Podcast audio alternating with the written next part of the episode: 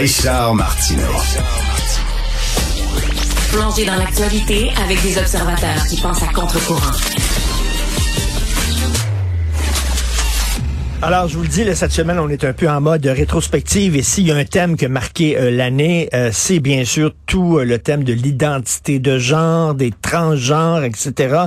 Nous allons en discuter avec Romain Gagnon. Il est entrepreneur, auteur, conférencier. Son dernier livre s'intitule La biologie de l'amour.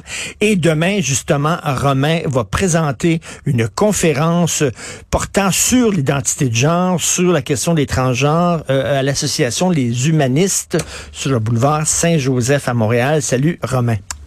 Bonjour Richard. Pourquoi soudainement, paf, cette année, là, ça comme, euh, boum, tout le monde parlait de ça, l'identité de genre. Est-ce que tu essaies de, tu comprends pourquoi c'est devenu aussi populaire? Ben, rappelle-toi déjà, il y a un an, tu m'invitais à ton émission à l'occasion du lancement de mon avant-dernier livre, vers l'abrutissement de l'espèce humaine. Euh, puis dans ce livre-là, je dénonçais euh, six phénomènes sociaux trois associés à la gauche politique, puis trois associés à la droite politique. Puis parmi les, les, les euh, phénomènes de gauche, notamment, je dénonçais l'idéologie de genre. Il y avait aussi la théorie critique de la race, là, communément appelée le wokisme, puis il y avait aussi le véganisme. C'est trois, euh, trois phénomènes sociaux qui sont nés d'une bonne intention, mais malheureusement qui va trop loin. Puis c'est les trois piliers, si tu veux, de ce qu'on appelle le postmodernisme une espèce de nouvelle mouvance idéologique qui repose sur le, le cré, euh, créationnisme radical, euh, constructiviste radical, dis-je bien, qui est une idéologie selon laquelle il n'y a plus de vérité objective. Tout est relatif. Tout est mm. une question d'opinion. Mm. Alors, au début, ce, constructivisme radical-là a contaminé les sciences sociales. Et là, récemment, c'est rendu dans les, les sciences appliquées. Alors, euh, notamment, on fait, euh, l'idéologie de genre fait le déni euh, de la biologie humaine, carrément. Ben c'est ça, ça c'est l'ubris euh, euh, humain, hein, c'est-à-dire qu'on ne veut plus d'obstacles. Hein. Tu sais là, euh, soudainement, la biologie a fait en sorte que tu naisses blanc avec les cheveux roux, un homme, et là on dit non, c'est pas vrai que c'est la biologie qui va me donner mon genre, je vais le décider par moi-même. C'est ça là. Ben ce qui est inquiétant en fait, c'est que des c'est pas d'hier que des gens de sciences humaines tiennent ce discours-là, mais là ce qui est inquiétant, c'est qu'il y a des biologistes qui tiennent ce discours-là. Tu vas me dire, Romain, c'est pas la première fois dans l'histoire de la science que des scientifiques se trompent. Non, je suis d'accord, puis c'est comme ça que la science évolue, hein, de façon empirique, par essai-erreur. Mais ce qui est inquiétant en ce moment, c'est que ces mêmes scientifiques-là prétendent qu'il y a consensus scientifique. Et ça, c'est faux. C'est faux. Et je j'irais même jusqu'à dire qu'une majorité de, de, scientifiques sont contre, dénoncent l'idéologie de genre mais ils sont raboués. En fait, tu connais la, culture de l'annulation. Ils ont peur. Exactement, ils ont peur. Mais toi, tu es un gars de science, tu es un ingénieur. Tous les livres que tu as écrits sont d'abord basés sur de la littérature scientifique. Question quiz, est-ce qu'on peut changer de sexe? Ou c'est seulement une opération de chirurgie esthétique extrême? Bon, ben écoute, d'abord, il faudrait s'entendre sur la définition du mot sexe. en partant. Alors, juste rappel, biologie 101, hein, chez l'espèce humaine, il y a deux sexes, que deux sexes, femme, homme, déterminés par le chromosome 23, qui est XX ou XY. Intersexe n'est pas un sexe. Intersexe est une anomalie génétique, comme trisomique Mhm. Est-ce qu'il nous est venu à l'esprit de dire que trisomique, c'est un sexe? Ben non, c'est une anomalie génétique. Donc, tu peux venir au monde avec seulement une jambe, mais c'est une anomalie, c'est un handicap. Ce n'est pas normal de venir au monde avec une jambe, parce que la normalité, c'est deux jambes. Exactement, c'est ça. Donc, il y a deux sexes. Euh, maintenant, euh, après ça, euh, puis, puis, puis dans les, les sexes, puis il y a des différences morphologiques, ok, qui accompagnent les sexes. Euh, au niveau euh, puis des, des, différences comportementales aussi. Au niveau morphologique, on peut simplement en scannant un cerveau à l'IRMF dire si c'est un cerveau de femme ou un cerveau d'homme. Parce que la mode de sensé, c'est de dire, OK, mon corps est celui d'une femme, mais dans ma tête, je suis un homme. Non, non. Au scan, on peut te dire si tu étais un homme ou une femme. On peut même te dire au scan ton, ton, euh, Génotype homosexuel même, par scan, imagine-toi. Ça va loin. Mais ça, on n'en parle pas trop de ça.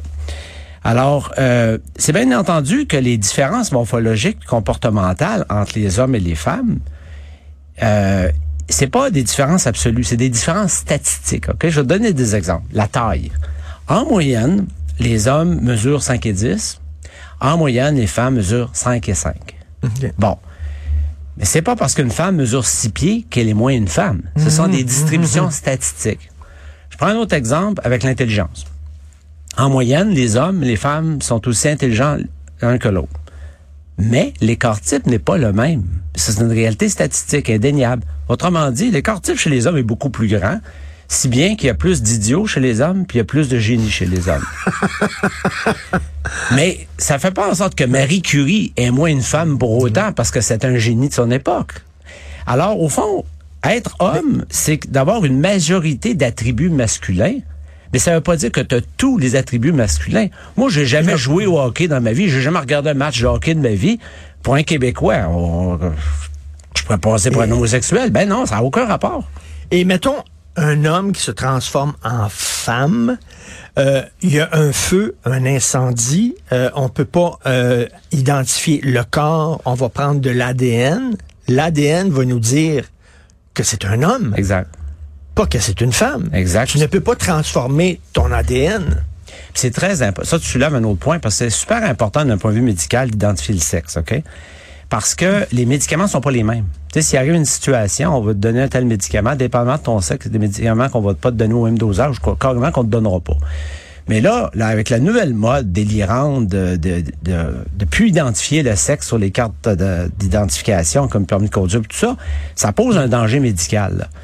Malheureusement, dans notre société, on confond Ben oui. le genre et le sexe. Le genre, c'est une, construction sociale. C'est la façon dont tu t'habilles, euh, le Je- fait que tu joues avec des camions, des poupées, etc. Ça, dire, J'arrive de ben dans l'histoire de camions des poupées, c'est pas le genre. Ça c'est c'est démontré statistiquement que si tu es un jeune garçon, ta probabilité de jouer avec des camions est plus élevée que de jouer avec des poupées.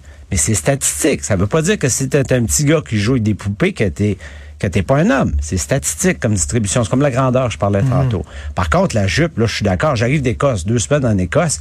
Ben ouais. Je vais dire, euh, j'ai vu des jupes, là. Mais, que- mais, mais Romain, la semaine dernière, ou il y a deux semaines, j'avais une femme transgenre, un homme qui s'est transformé en femme. Et elle me dit, moi, moi, je souffrais vraiment de dysphorie de genre. Moi, j'avais des raisons de le faire. Mais elle dit là, elle dit, c'est devenu elle aime, elle me dit, c'est devenu un effet de mode. Elle-même, elle est transgenre. Puis elle dit, je m'excuse, mais elle dit, il y en a très peu des gens qui souffrent de dysphorie de genre. Puis c'est très souffrant. Mais là, elle dit, c'est rendu un effet de mode. Et je m'excuse, mais je me reconnais pas dans ces gens-là. Elle était trans elle-même. Je vais te donner des chiffres, OK? En 2015, le DSM-5 dé- déterminait qu'il y avait 0,014% de la population qui souffrait de dysphorie de genre. Tantôt, je disais qu'il y avait des... véritable dysphorie de genre. Oui, ben là. tantôt, je disais que au- il y a des attributs masculins et des attributs féminins. En général, les hommes ont plus d'attributs masculins que féminins, mais dans 0,014% des cas, c'est pas le cas et ça s'appelle dysphorie de genre. Mais il y a eu une augmentation de 4400% des cas dysphorie de genre depuis 2015. Ben, c'est ça. C'est clairement une mode. C'est la principale explication qu'on y voit. Une pression sociale. Oui, mais il y a puis qui est dû à un autre phénomène aussi.